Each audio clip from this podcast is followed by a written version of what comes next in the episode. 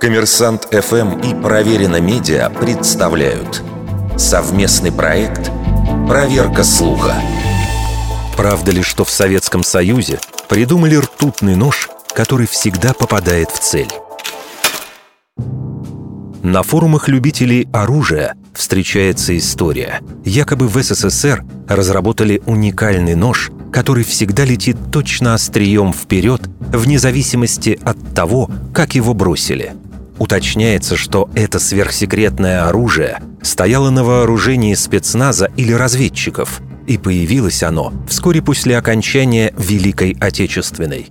Принцип действия описан так. В лезвии было отверстие, которое заполнялось ртутью. В процессе броска она сдвигалась по направлению к острию, поэтому нож всегда втыкался в цель. Скорее всего, миф о существовании ртутного ножа появился еще в советское время, потому что упоминания о нем встречаются в начале 90-х. В теории ртутный нож с точки зрения физики мог бы существовать. Ртуть нужна была бы для того, чтобы смещать центр тяжести и не позволять ножу вращаться.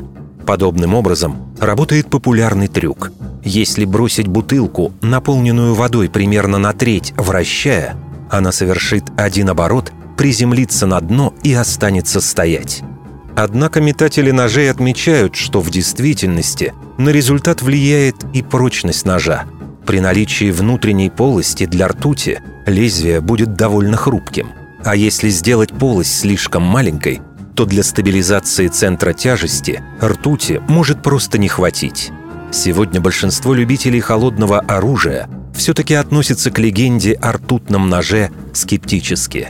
На эту тему делают мемы. Люди смеются над тем, что ни у кого нет доказательств существования этого ножа.